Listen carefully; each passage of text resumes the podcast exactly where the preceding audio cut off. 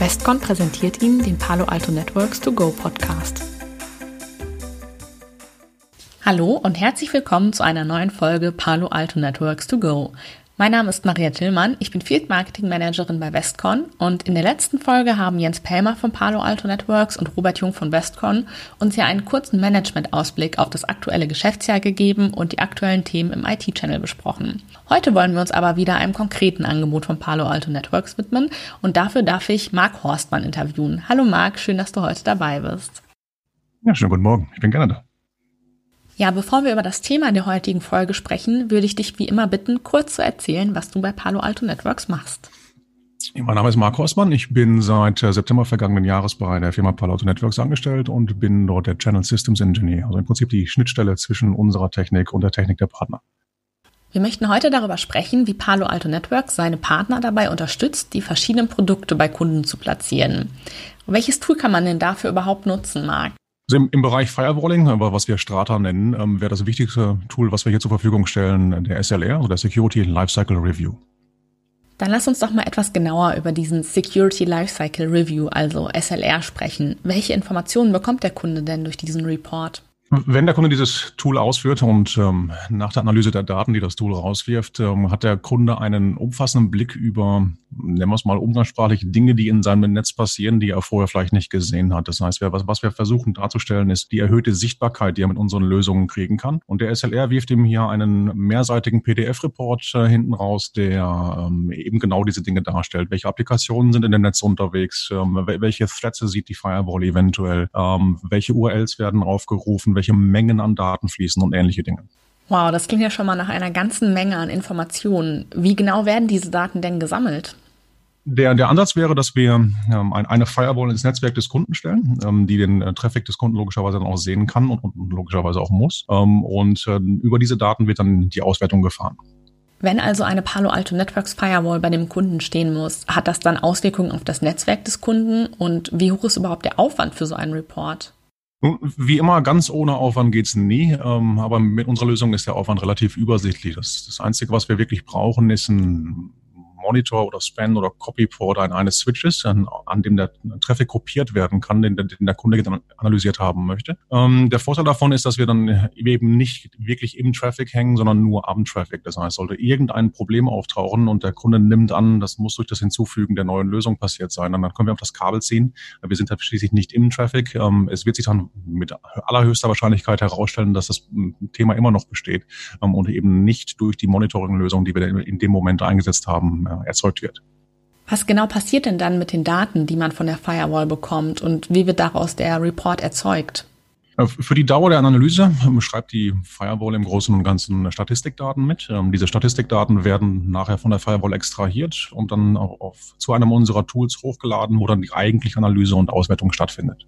Okay, die Daten werden also bei Palo Alto Networks hochgeladen. Da denke ich natürlich sofort an das Thema Datenschutz. Wie sieht's denn damit aus? Wer hat Zugriff auf die Daten und sind in dem Report auch personenbezogene Daten enthalten?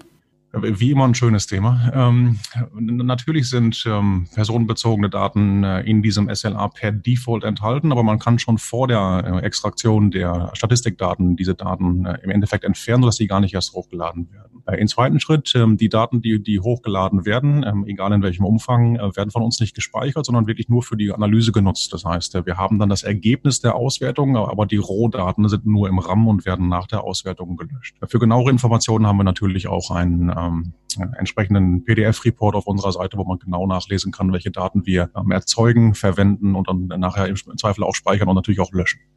Okay, kannst du uns dann abschließend ein kurzes Fazit zum Thema SLR nennen? Also wann sollte der Security Lifecycle Review eingesetzt werden und für welche Kunden ist er sinnvoll?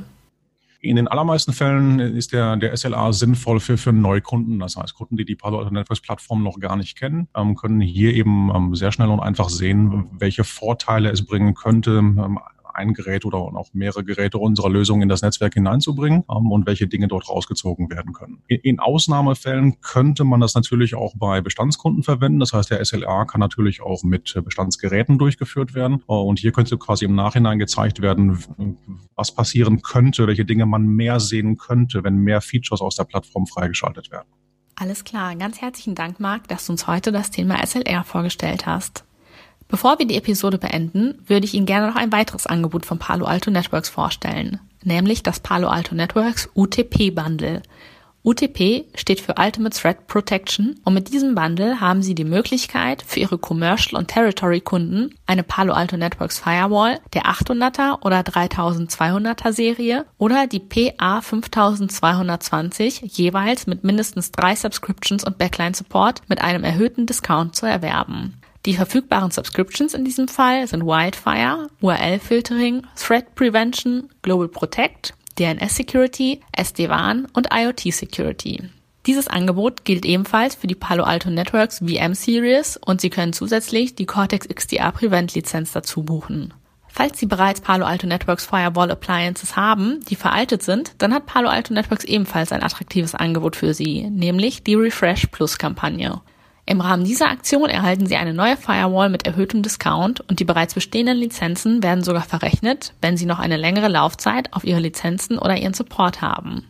Wir hoffen, diese Episode Palo Alto Networks to Go hat Ihnen gefallen und Sie haben vielleicht sogar noch das ein oder andere gelernt. Wenn Sie selbst einen interessanten Use Case in Palo Alto Networks haben und Interesse an einer Teilnahme an unserem Podcast haben, dann kontaktieren Sie uns gerne unter paloalto.de@westcon.com. Wir würden uns sehr freuen, wenn Sie mit dabei sind und hoffen, dass Sie auch in der nächsten Episode wieder reinhören. Bis dahin, alles Gute und bleiben Sie gesund. Das war der Podcast Palo Alto Networks to Go, präsentiert von Westcon.